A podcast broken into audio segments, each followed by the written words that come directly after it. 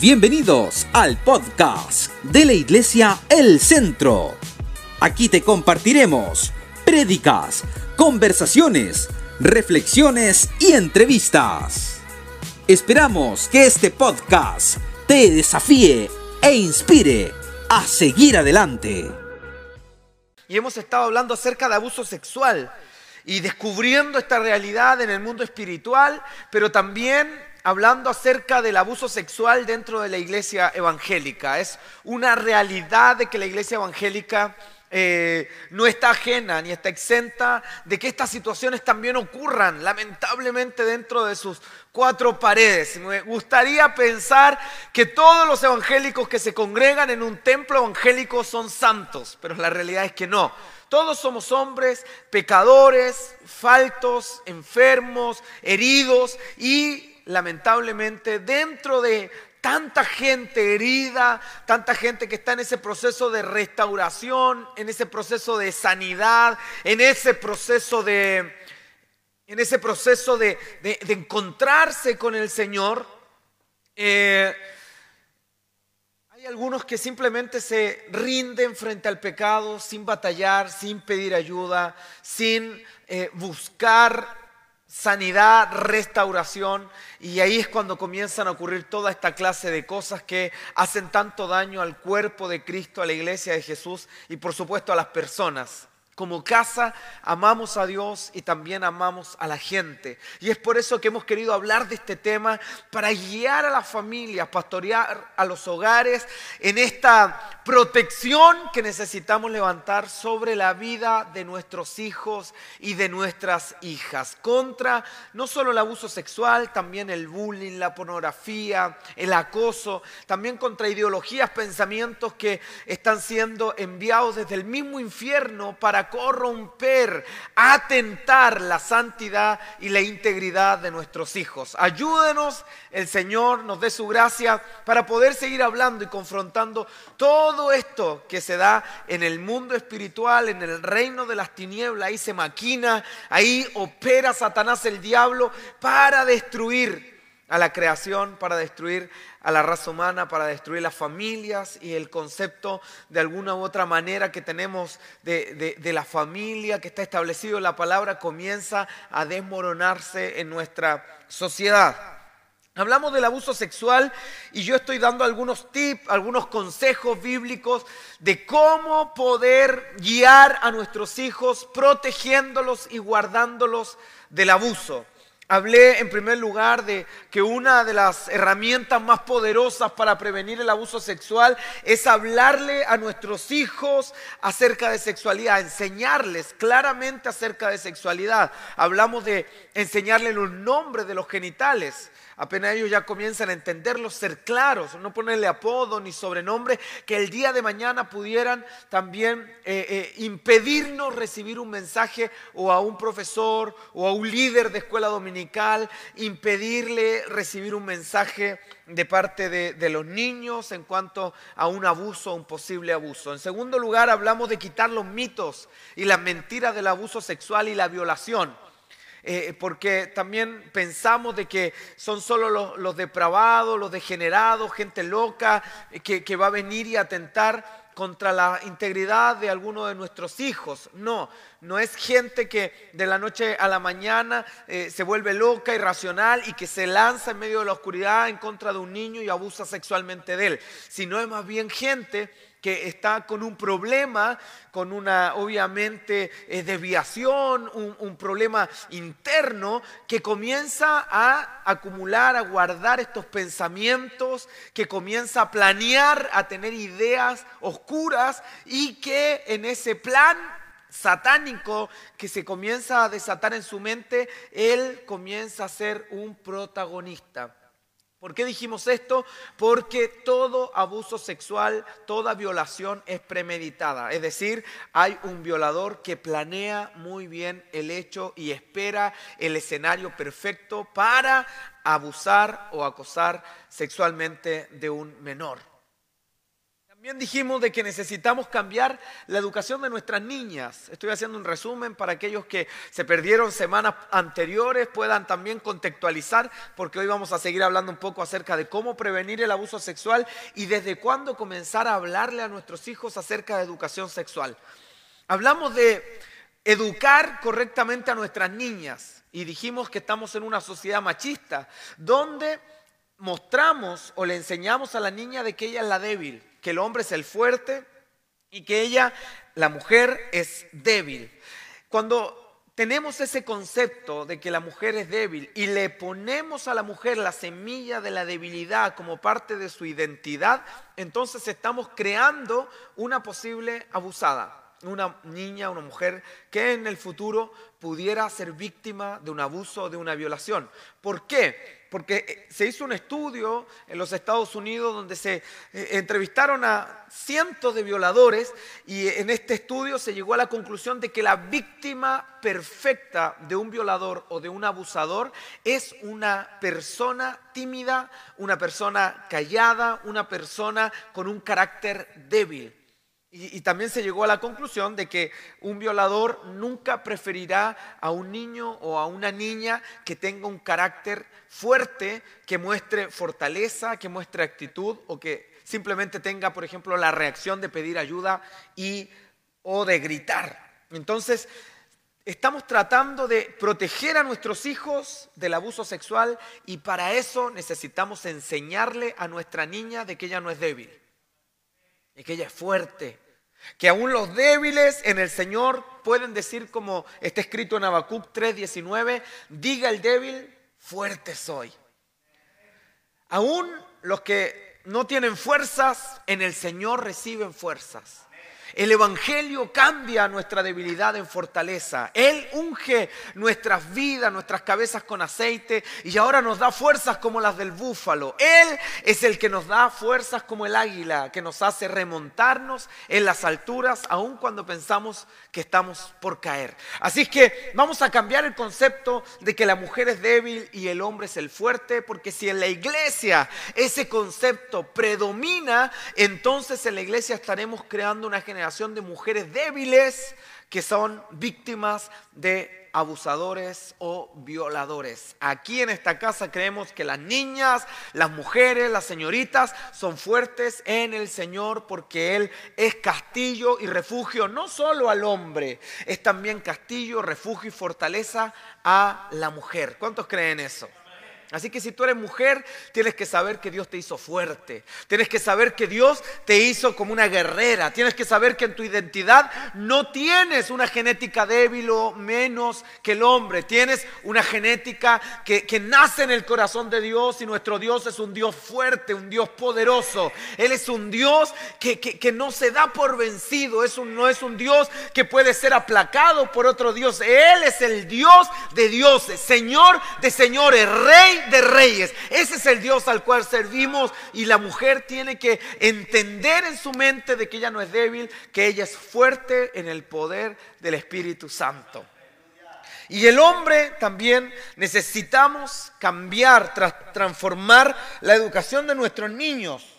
Pues así como creamos mujeres víctimas de posibles abusos, criamos a varones como victimarios o violadores. ¿Por qué? Porque les enseñamos a nuestros hijos que ser machito es ser fuerte, es ser violento. Ser machito es ser agresivo. Ser macho es no darse por vencido y cuando te pegan devolver el puñete. Y, la verdad es que ese pensamiento que, creamos en los niños, de que ser hombre es ser fuerte, es tener fuerza, es tener garra, es, tener violencia, está también de alguna u otra manera formando una generación de hombres violadores. Porque el hombre termina convenciéndose de que a la mujer como método de conquista eh, necesita ver en el hombre fuerza, violencia necesita ver en el hombre eh, actitudes eh, eh, de, poner, por ejemplo, como el pie encima a otros. Y cuando el varón, el niño, crece con esa idea, lo estamos levemente, inconscientemente o involuntariamente llevando a ser un posible o un potencial victimario, abusador o violador. Porque nosotros creemos que en el reino la violencia física el, maltrato físico no es parte del lenguaje del reino. El lenguaje del reino es paz. El lenguaje del reino es reconciliación. En el reino los pacificadores son los que realizan las mayores transformaciones sociales. Usted ve a Jesús y no ve a un Jesús promoviendo una guerrilla eh, física o violenta en la carne, sino una violencia espiritual con los principios del reino, donde no está el odio, la fuerza humana siendo el protagonista o el eje principal de esa guerra, sino donde el amor, la paz, generosidad, el sacrificio por otros. Entonces vamos a enseñar a nuestros hijos a sacrificarse por otros. Vamos a enseñarles que en el reino de Dios el más hombre no es el más fuerte o el que pega más duro, sino aquel que se sacrifica más por otros. Vamos a enseñarle a nuestros hijos que en el reino el mejor amigo es aquel que es capaz de dar su vida por sus amigos. Vamos a enseñarles que en el reino los principios potentes, los principios fuertes, los que hacen de un hombre un verdadero guerrero, no son su fuerza o su diestra o, las habilidades eh, corporales, sino que son aquellos atributos del espíritu, como la paz, la templanza, la benignidad, la bondad, la compasión. Eso es lo que hará un hombre realmente grande, eso es lo que convertirá a un hombre en un hombre transformador que cambia su mundo, que cambia su ciudad. Así lo dice Jesús, así lo dijo el Rey de Gloria. Él nos vino a enseñar ese modelo. El que quiera ser grande, primero hágase siervo de todos. Y vamos a enseñarle a nuestros niños que aquí en, en la tierra la cultura es para ser el primero tienes que pegarle a todos, matar a todos. En las escuelas es así, ¿no? El, más aclamado, el más respetado es el más fuerte, el más violento, el que no se deja intimidar por nadie. Sin embargo, la cultura que tenemos, la cultura del reino de Dios, lo que hemos sido llamados a hacer, es todo lo contrario. Aquí vamos a ser los servidores de todos. Vamos a lavar el pie a todos. Vamos a generar cambios reales y poderosos a través del ejemplo de Jesús, que sin violencia, sin fuerza humana, sin guerra, cambió el mundo para siempre. Ese es el mensaje que debemos impartir y compartir a nuestros hijos. Ahora, ¿cómo prevenimos también el abuso sexual? Y este punto no lo hemos tocado, es cuidando el ambiente de nuestro hogar. Si yo le hago a usted la pregunta de dónde surgen los violadores, he visto las noticias cuando entrevistan a alguien, a una hermana de un violador que está en un juicio, en un proceso judicial, y, entrevistan a la mamá y entrevistan... Tú te das cuenta que los violadores vienen de familias cualquiera, de hogares eh, con normales, familias que tú nunca te imaginaste que podía estar incubando a un violador. Familias como cualquier otra, comunes y corrientes, pero con una característica en común. Todas las personas, los violadores, los abusadores, que, que, hoy día estamos viendo actuar en medio de este país, cometiendo actos horribles contra la infancia, crecieron en un hogar que tenía una característica en común. Crecieron en hogares que tenían factores en común. ¿Cuáles son estos? Hogares con conflictos, desaveniencias conyugales, gritos, insultos, peleas, malas palabras, palabras de maldición. Es muy improbable, escúcheme bien, que un violador surja de una familia donde el respeto, las caricias, el amor, el buen trato, son parte de la forma cotidiana de un hogar. Muy difícil que un violador surja de un ambiente así. Por lo tanto, si queremos prevenir el abuso sexual y prevenir crear abusadores o víctimas, Necesitamos generar un ambiente en nuestro hogar que sea ejemplo de amor auténtico. Y esto no tiene que ver con lo que nos muestra Hollywood, de que vamos a andar así como, hola, amorcito y amorcita, y, vamos a andar como, eh, eh, casi como la familia Engel, eh, compartiendo el amor. No. Esto tiene que ver con cómo nosotros hablamos, cómo nos referimos a nuestros hijos. Si tú le estás diciendo a tu hijo burro, estás declarando palabras de maldición, no sirves para nada, eres un inútil, eres un inepto, y luego va a la escuela y hay otro que lo trata igual, ese joven, ese niño se está convenciendo de un engaño y de una mentira. Y que para poder el día de mañana hacerse respetar, terminará asumiendo que su identidad es lo que la gente dice, las etiquetas que la gente pone sobre ellos. Vivimos en una sociedad llena de etiquetas. Jesús nació en una sociedad llena de etiquetas. Desde el principio, desde el huerto, el diablo se ha dedicado a ponerle etiquetas a la gente. Sin embargo, Jesús viene a quitar las etiquetas que nos han puesto y viene a darnos identidad y un nombre nuevo. Y los padres, yo estoy hablándole a los padres, los padres son los responsables delante de Dios de sacar las etiquetas de sus hijos, no de ponerlas en sus hijos, de quitar las etiquetas que el mundo esté tratando de colocar sobre ellos y de hacer relucir y descubrir junto a sus hijos lo que Dios está diciendo de ellos, las palabras que Dios está declarando para ellos. No puede ser que las familias estén confabuladas con el infierno declarando lo que el diablo dice sobre los niños. Lo que el diablo dice sobre tus hijos es seguro que serán don nadie. Lo que el diablo dice de tus hijos es que son porquería. Lo que el diablo dice es que no sirven para nada. Lo que el diablo dice es que son tontos. Lo que el diablo dice es que son burros. Lo que el diablo dice son insolencias, groserías. Eso es lo que el diablo está declarando sobre la vida de tus hijos. El diablo nos llama por nuestro pecado. Dios nos llama por nuestro nombre. Y lamentablemente los padres muchas veces ven a sus hijos cometiendo un pecado y luego los tildan cuando el niño mintió. Ya ahora lo tratan de mentiroso. No que si este cabro es mentiroso. ¿Qué? No le creáis si es mentiroso. Cállate, mentiroso. Cállate, mentiroso. Y son las palabras que el infierno está declarando sobre un niño y que los padres, usados por el mismo diablo, la repiten. Y eso es algo que necesitamos cambiar en la cultura del hogar. Me encanta hablar de transformar la cultura de una nación, pero si como iglesia no somos capaces de cambiar la cultura de nuestra casa, ¿qué vamos a cambiar una nación? No se puede, es imposible. Por eso es que hoy día estamos centrándonos en nuestra casa. Yo sé que hay gente que escucha estos mensajes, está mirando por la ventana a ver eh, eh, si la vecina está cuidando a los hijos y vienen a la iglesia a jugar a todo el mundo a ver quién cuida y quién no cuida a sus hijos. Pero este mensaje no es para eso, no es para que te conviertas en un policía o una policía espiritual cuidando a los hijos ajenos, sino para que pongas tus ojos sobre tu casa y cuides a tus hijos y hagas cambios en tu casa de cómo crías, enseñas, guías, conduces a tus pequeños.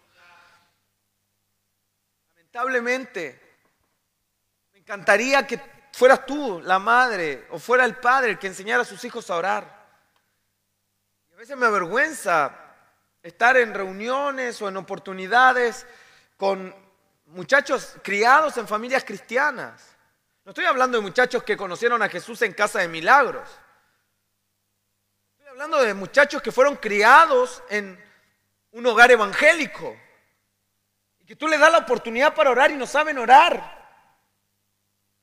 Estoy hablando de niños que aprendieron a orar en una escuela dominical y sus padres nunca le enseñaron a orar.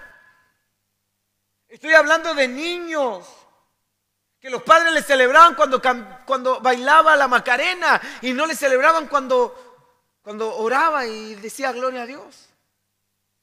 Estoy hablando de familias cristianas. Porque yo sé que hay gente que no es cristiana y que está viendo esta transmisión. Y que le ha llamado la atención esto del abuso sexual y cómo lo vemos los evangélicos. Pero este mensaje no es solo para esa gente, este mensaje es para gente cristiana que tiene colgado en la puerta de su casa, el Señor es mi pastor, para esa gente que tiene en la, puerta del auto, eh, eh, Jehová Jiré. Estoy hablándole a esa gente que tiene Biblia, pan de vida, que pone, que, que pone alabanza, pero que lo está haciendo pésimo como padres. Dios en el cielo no te va a estar preguntando, a ver, vamos a ver si tu casa era cristiana. ¿Tenías colgado el lecherito oraste antes de salir? Sí, perfecto. Tocaba de los siete días a la semana, cinco días alabanza y dos días te descarriabas, pero con, con cinco días estás permitido en el cielo. Así que, ¿lo hacías? Sí, perfecto. ¿Escuchabas prédica por lo menos una vez a la semana de Juan Carlos Harrigan? Eso te da más puntos. Sí, ¿Te, suscribiste al canal del pastor Rodolfo Tapia? Sí, ah, ya, perfecto. ¿Tenía la Biblia? Sí. ¿Tenía el pan de vida? Sí. ¿Tenía un lecherito cristiano por ahí? Eso le da como un bonus track? Sí. Ah, entonces tu casa era cristiana. Bienvenido al reino de los cielos. Olvídese. Así no es la entrada al cielo. A lo mejor no tienes ni un lecherito, pero el lechero que puedes mostrarle al mundo de que Jesús cambia, que Jesús es el Señor, que el Dios nuestro pastor, pueden ser tus hijos. Puede ser tu familia. Pero para eso necesitamos hacer cambios. Los padres se esfuerzan por enseñarle a su hijo a jugar fútbol. Más que por lo que se esfuerzan por enseñarle a su hijo un versículo bíblico. Digan, ay. ¿Cuál fue el último versículo que le enseñaste a tu hijo, papá? ¿Cuál fue la última película que le enseñaste? Hay niños que saben más de videojuegos que de la Biblia. Porque se dedican con el papá a jugar videojuegos. Papás que deberían estar instruyendo a su hijo están ahí como bobos frente al, al play. Entonces después nos lamentamos. Ay, pastor, mi hijo se descarrió. Ay, pastor, pilla a mi hijo fumando marihuana. Ay, pastor, mi hijo dejó a la polola embarazada. Usted es el padre negligente que nunca le puso un freno a su hijo. Por eso su hijo es un carnal, un mundano, porque usted nunca lo instruyó en la palabra. Porque usted dijo, no, si el niño que sea feliz, cuando crezca se encontrará con el Señor. No si Dios va a hacer la obra, no si Dios lo va a tocar. Es suya la responsabilidad de instruir al niño en el camino del Señor, porque usted siembra para que mañana pueda venir la cosecha sobre la vida de su hijo. ¿Está aquí o no? Entonces, ¿cómo estamos criando nuestro ambiente cristiano? Una casa cristiana donde reinan las malas palabras. Una casa cristiana donde la palabra de Dios solo es un libro, pero no se vive. Una casa cristiana donde lo que cantamos no lo vivimos. Como pastor me toca administrar familias. Y desde el púlpito yo digo, mentir es pecado y la gente se, desgarra la garganta gritando amén. Cuando yo voy a la casa o llamo a alguien por teléfono, está su papá, está su mamá, la misma mamá o el papá le dice al hijo, dile que no estoy. Pero aquí en el púlpito decimos, mentir es pecado, pero le enseñamos a nuestro hijo a mentir. ¿Cómo estamos criando a nuestros hijos? ¿Cuál es el ambiente que le estamos entregando a nuestro hijo? Nuestro hijo no nació para vivir en un ambiente lleno de conflicto, de indiferencia. Para ti es más importante ver las noticias, papá, que escuchar a tu hijo.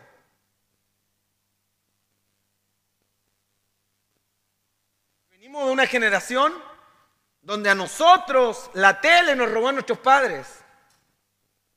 Y hoy día el celular, el Facebook, el Instagram, las aplicaciones móviles nos robaron como padre para nuestros hijos. Yo sé que hoy día la generación de padres reclama, es que mi hijo pasa todo el día metido en el celular. Sí, pero usted fue el primero, porque usted cuando tenía que tomar once mirando a sus hijos, conversándoles, preguntándoles cómo les fue en el colegio, usted llegaba tan cansado, papá, del trabajo, que lo único que quería era silencio, que prendiera la tele y tomaba té cuchareando y sopeando el té sin ni siquiera prestarle atención a sus hijos. Y hoy día usted reclama que su hijo ni lo mira porque está todo el día en el Facebook. Quizá el tiempo de que los papás le pidan perdón a los hijos por haber reemplazado la atención que ellos merecían por una televisión. Yo no estoy en la plataforma ni en la parada de Ávila diciendo que la tele es el cajón del diablo. Para que no me malinterprete. Tengo tele. Tengo tele en la casa. Estoy hablándote de eso. Estoy hablando de que simplemente hemos perdido el norte como familias. Hemos perdido el norte. Porque ¿sabe qué? Mientras los evangélicos ni siquiera le enseñamos a nuestro hijo a orar, no le enseñamos la Biblia, no le enseñamos a amar al prójimo, a nuestros hijos, los musulmanes. Cuando el niño recién camina, ya le enseñó al niño a postrarse y dónde está la meca. Por eso los musulmanes están cambiando el mundo. ¿Sabe por qué? Porque no es un musulmán, son familias. Y el concepto de los musulmanes es, vamos a tener familias que cambian el mundo.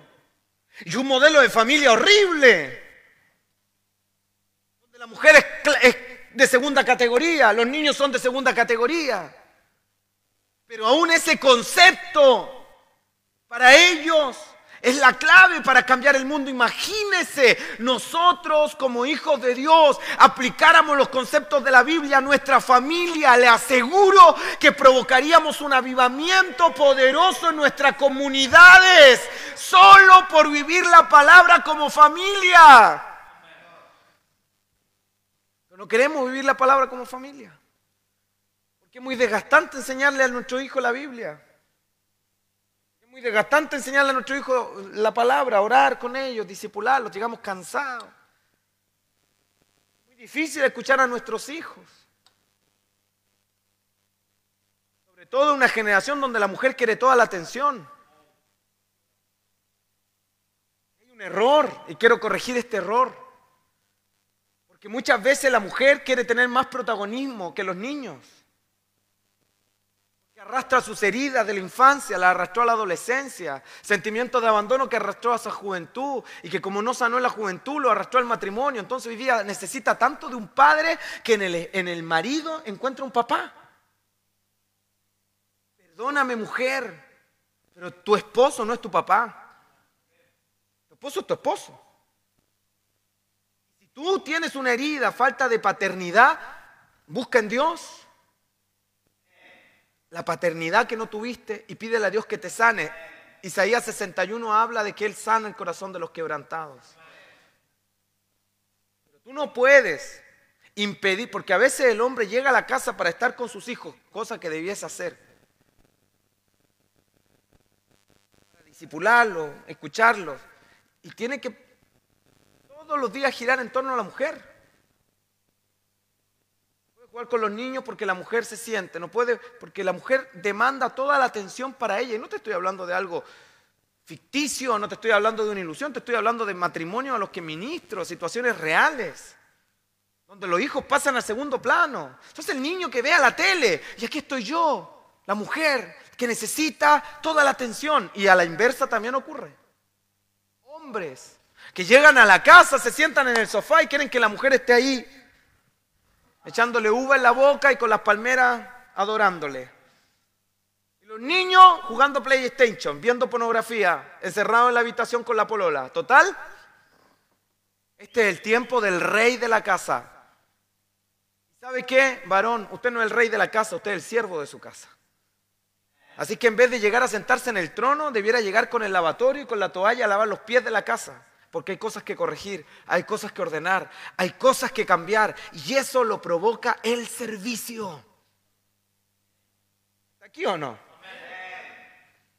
El servicio. ¿Qué ambiente estamos creando en nuestra casa? ¿Un ambiente de amor auténtico? Y de amor auténtico digo, auténtico, verdadero, genuino.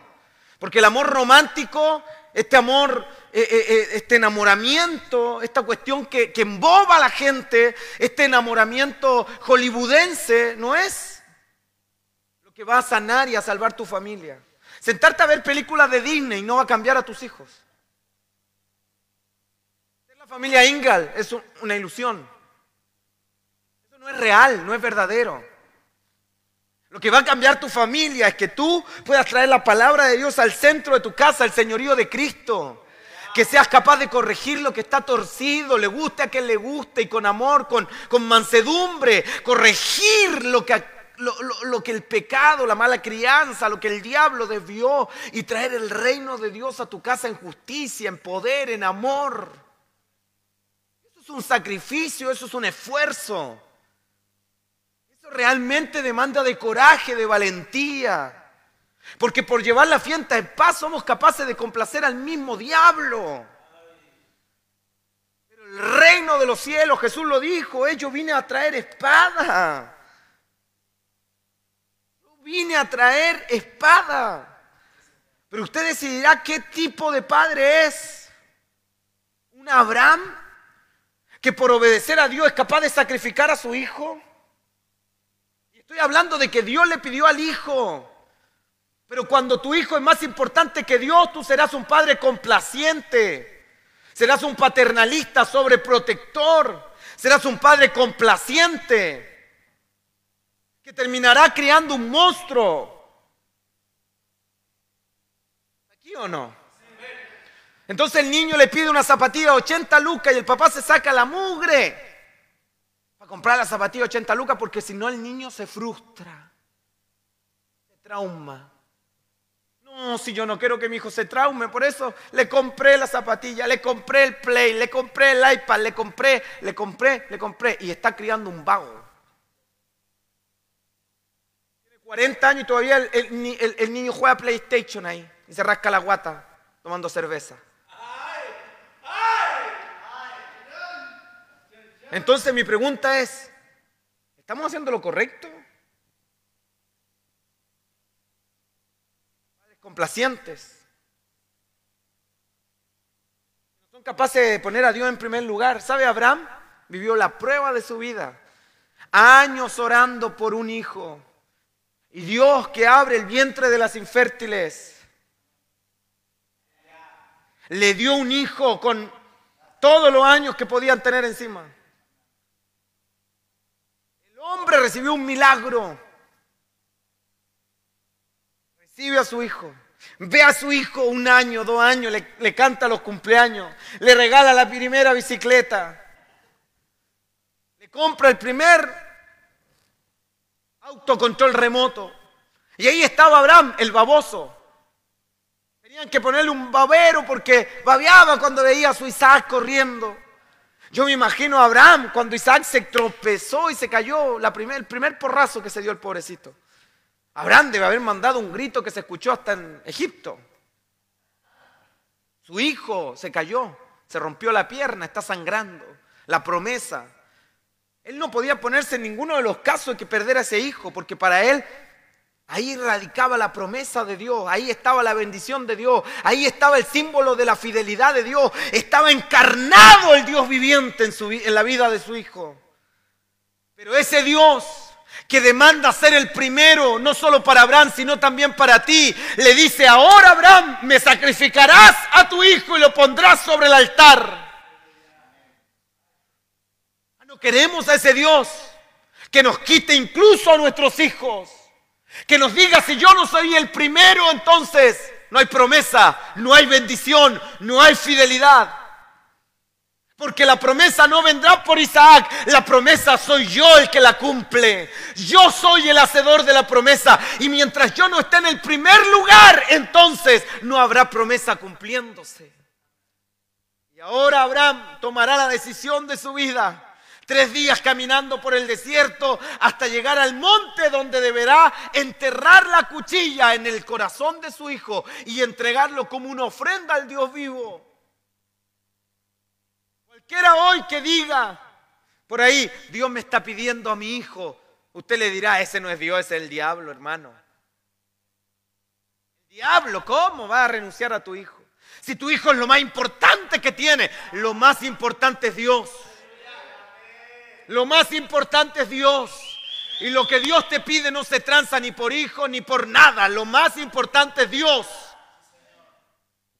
Ahí estaba Isaac, corderito entregado, preguntándole, papá, ¿y dónde está el cordero que hemos de sacrificar?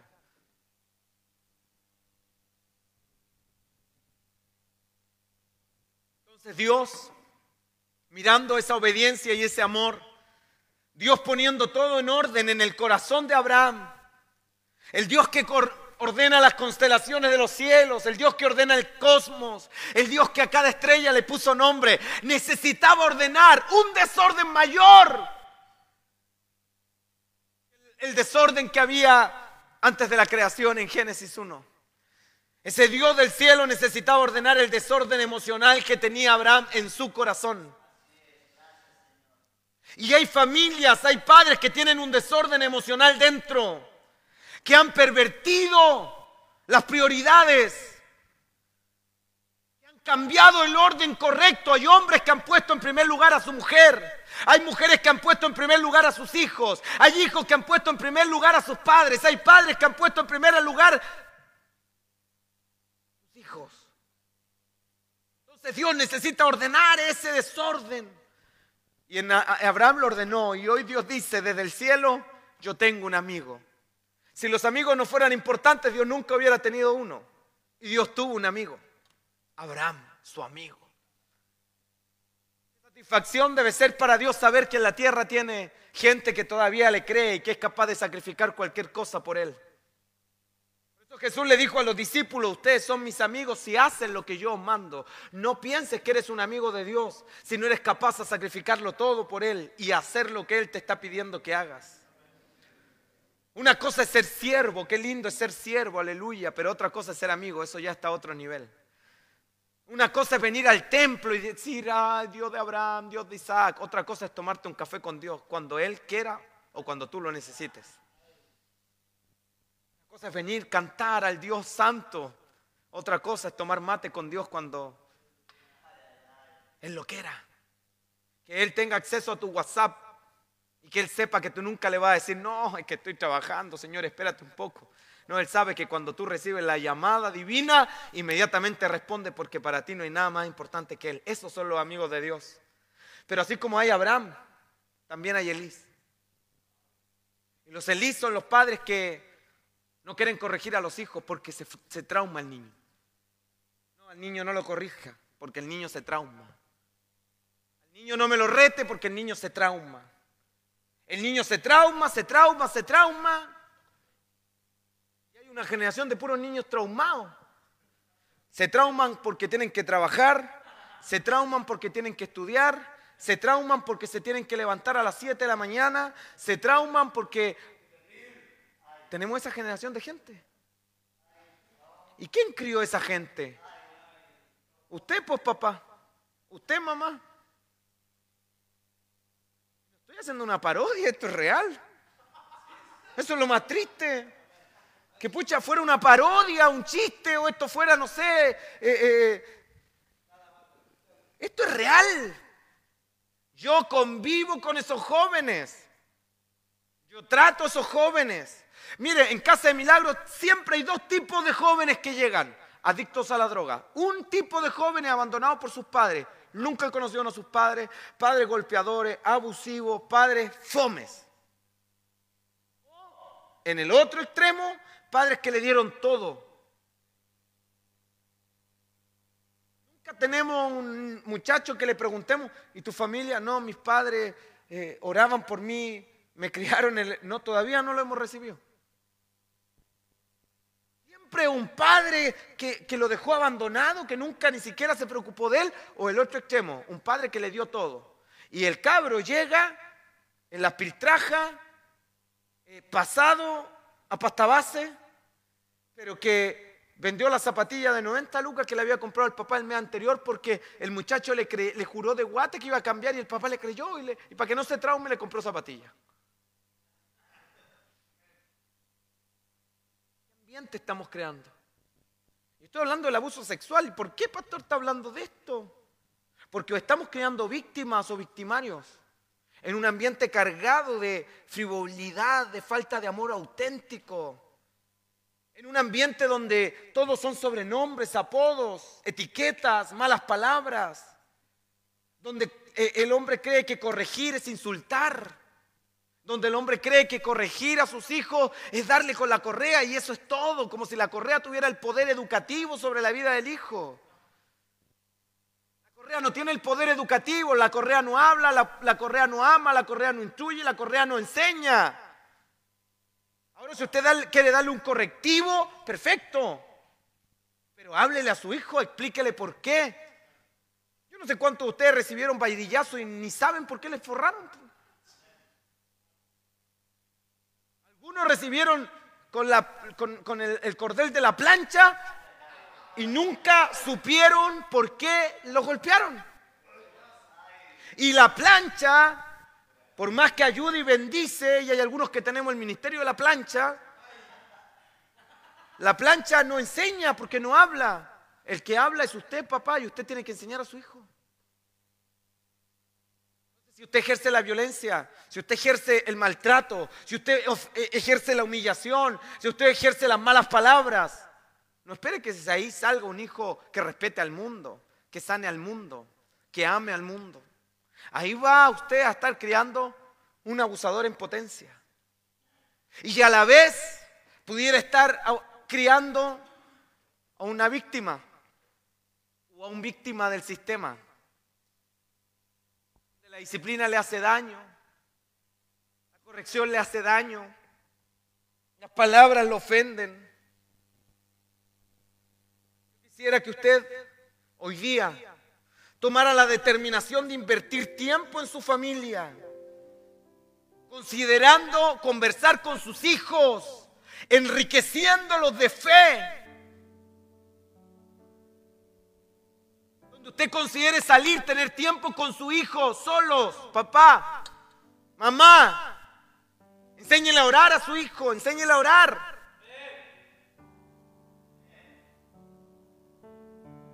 Quiere ir a un campamento con su hijo, papá. A un retiro. con su hijo, aproveche los tiempos. Edifique un mañana mejor. John Guichó, Paul John Guichó dice que la mayoría de nuestras heridas provienen de relaciones pasadas y nuestra curación dependerá de las relaciones actuales. Yo sé que tú tienes heridas que tus padres provocaron, pero hoy tu sanidad dependerá de la relación que tienes con tus hijos. ¿Sabe de cuántas heridas yo me he sanado ministrando a mis hijos? No te estoy hablando como un superhombre aquí. Te estoy hablando como un niño que vivió lo que ha vivido toda esta generación. Padres fríos,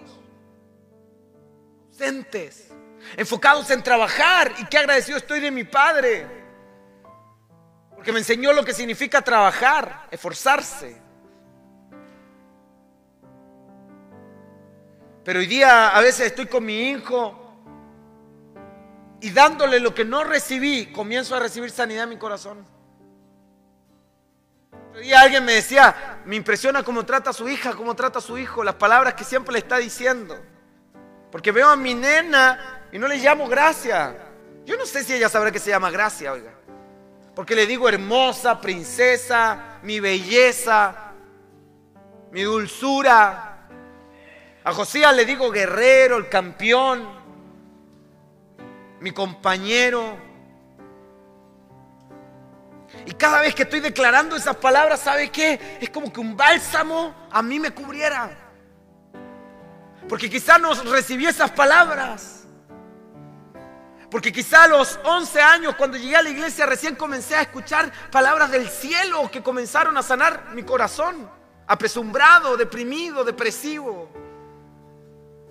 Entonces hoy cada vez que declaro una palabra sobre la vida de mis hijos, Dios comienza a sanarme a mí. Y yo te invito a hacer el mismo ejercicio, papá, mamá. A sanar el corazón de tus hijos y a sanar tu corazón declarando palabras de bendición sobre ellos. A dándole quizá aquello que nunca recibiste. Yo sé que hay gente que dirá, no es que yo no puedo dar lo que nunca recibí. Si tú me dices eso es porque nunca has conocido a Dios. Porque aquellos que han conocido a Dios saben que Dios nos ha dado como Padre lo que nunca recibimos, quizá de nuestros padres físicos. Y Dios declaró palabras de bendición sobre ti. Y Dios trajo cantos de amor sobre ti. Y Dios trajo abrazos que tú nunca deberías haber recibido. Y Dios trajo caricias. Yo no sé si usted alguna vez ha sentido la mano delicada de Dios acariciándole, pero Dios nos acaricia. Dios nos besa. Dios nos sienta en su regazo. Dios nos abraza. Entonces no me venga a decir, es que yo nunca recibí eso. Quizás de un papá físico, pero si has conocido a Dios, sabrás que de Dios sí lo recibes. Y este es el tiempo de darlo a esta generación. Necesitamos que nuestros hijos sean criados en ambientes donde reina la verdad, reina la justicia, reina el amor, donde el reino de Dios se manifiesta. Necesitamos ser sanos a través de las relaciones actuales. La vida consiste de un poco de tiempo y mucho de relación.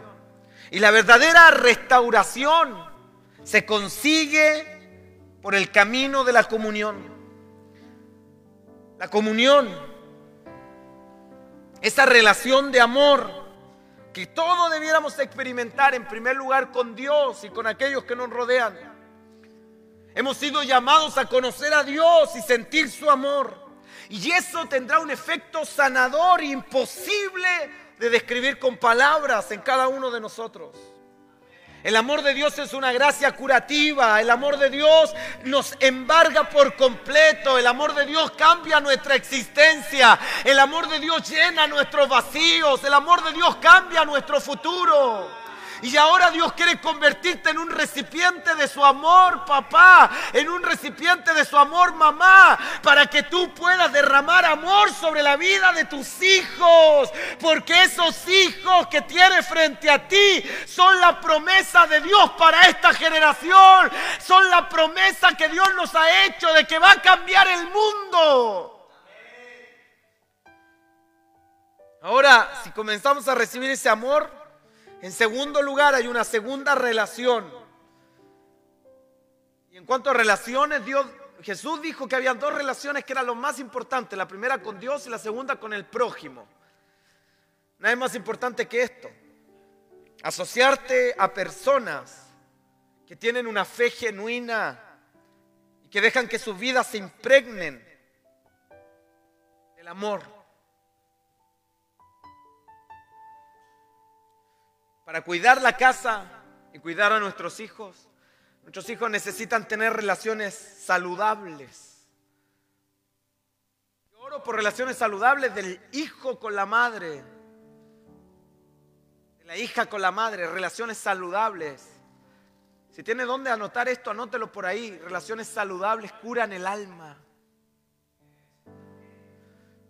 Pastor, ¿cómo puedo librar a mi hijo del abuso? Con una relación sana con él saludable, vigorosa, una relación de amor, donde no reina el juicio.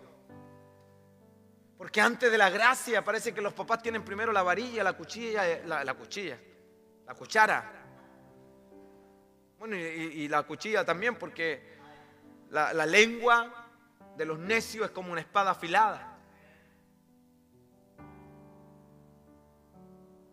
de la varilla Acuérdense que Dios a usted le dio gracia. Y yo quiero tener una relación saludable con mis hijos. Que mi hijo sea el primero en venir a decirme, papá, estoy enamorado. Cuando tenga 40 años, por supuesto.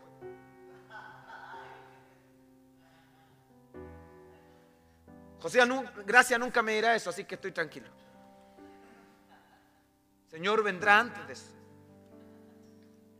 que venga la vecina, que el diácono de la iglesia, pastor, le tengo la última, su hijo está pololeando. ¿Qué? Y, que mi hijo nunca me lo haya contado.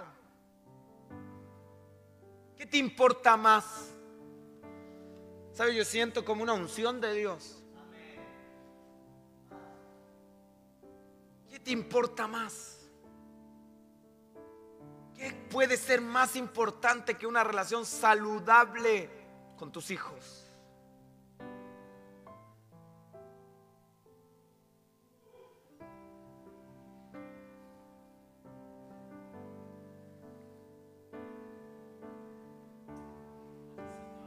Cierre sus ojos donde quiera que esté.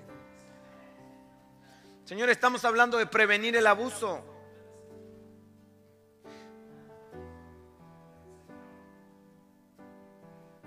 Proverbio habla tanto de esto. Proverbio dice que es mejor habitar por ahí en un rincón del, de la tierra que vivir en una casa llena de rencillas.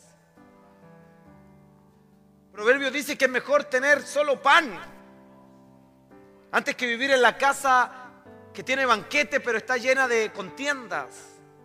Estoy parafraseando lo que diría Salomón. Y yo preferiría vivir en una mediagua donde hay palabras de amor, de afecto, de cariño, que en un palacio donde hay insultos, sobrenombres, palabras hirientes ofensivas. Ahora la mujer tiene una gran responsabilidad en esto. La mujer sabia edifica su casa, la necia con sus manos la destruye. Si usted es mujer, tiene una responsabilidad. Edifique su casa. De Yanira siempre lo ha enseñado, lo enseña. La mujer es la que crea el ambiente. El hombre construye una casa, la mujer edifica un hogar. Anote eso. Ahí los Seba, los Mati, los réplicas tienen que anotar esa frase. La mujer que quiero tiene que ser una mujer que cree un hogar. Usted será el hombre, llevará la puerta, llevará la ventana, pondrá ladrillo sobre ladrillo, usted levantará una casa, pero será su mujer la que se encargará de construir un hogar, de generar un ambiente. Es terrible para un hombre llegar a casa y encontrar un caos, encontrar guerra, rencilla. La mujer tiene que preocuparse de crear un ambiente.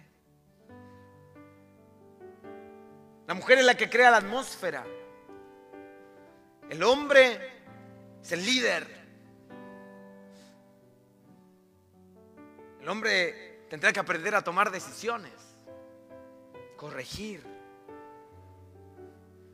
¿Sabe? Necesitamos tanto de Dios para cambiar nuestras casas casas que sean cambiadas, imposible venga un avivamiento. De hecho, a veces cuando veo las casas de tanta gente evangélica, hasta dudo de que seamos capaces de recibir un avivamiento, ¿sabe? Avivamientos así imposible de recibir. Pero si algo comienza a ocurrir en la casa, si algo comienza a venir sobre nuestros hogares, si algo comienza a venir sobre nuestras familias, que cambie la mentalidad que tenemos. Cuando la mujer comienza a recibir su identidad en Dios, no lo que le dijo la abuela. Porque hay mujeres que buscan más el consejo de la abuela, amargada, frustrada, que el consejo de la palabra. Hay hombres que buscan más el consejo del compañero mundano, bueno para el carrete, más que el consejo de la palabra.